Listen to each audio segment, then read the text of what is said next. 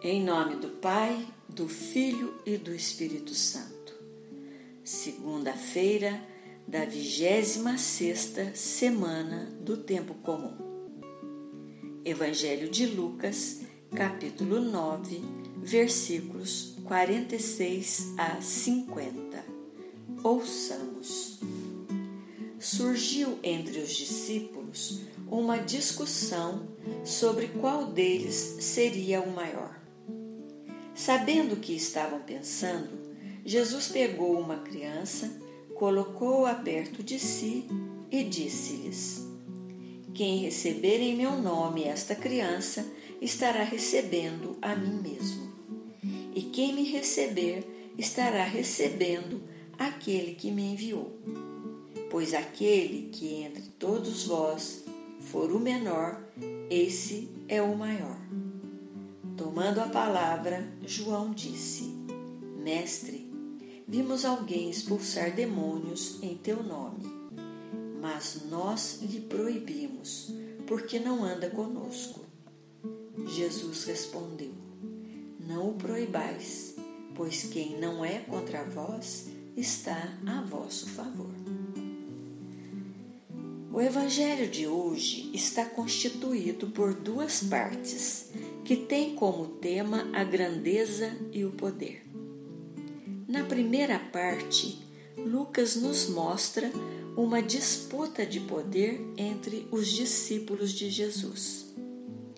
Jesus acabara de anunciar pela segunda vez a sua paixão e morte, e seus discípulos não entenderam eles continuavam com a ideia apresentada no templo, que era a vinda de um Messias glorioso que iria tomar o poder.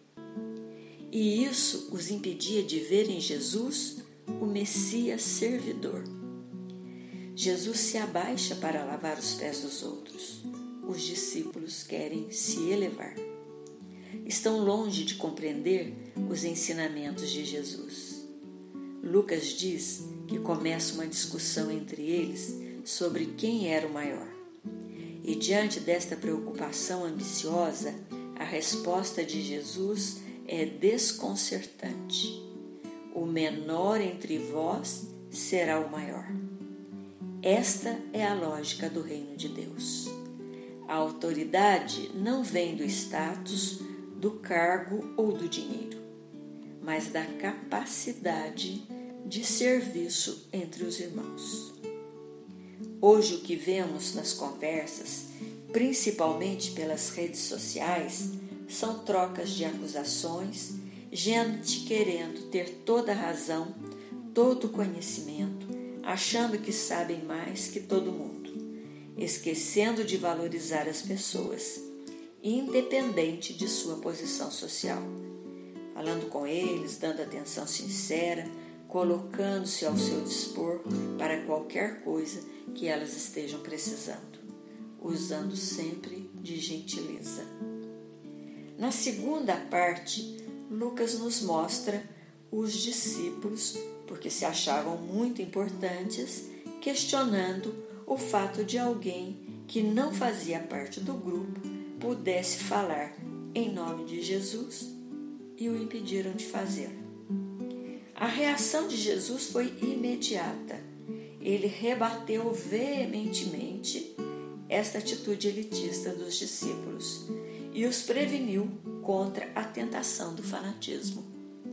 A verdadeira grandeza está na humildade. Para Jesus, não era necessário que alguém pertencesse ao seu grupo para ter direito a agir em seu nome. Ninguém tem o um monopólio sobre Jesus.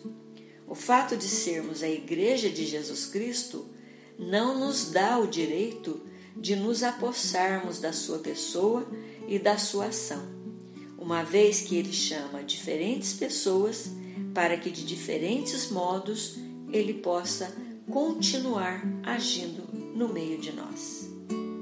No Evangelho de hoje, Jesus está nos convidando a sermos mais abertos a outras pessoas, independente de religião ou partido político, a sermos mais tolerantes, a aceitar a todos os que trabalham para fazer deste mundo um mundo melhor, mais justo, solidário e fraterno.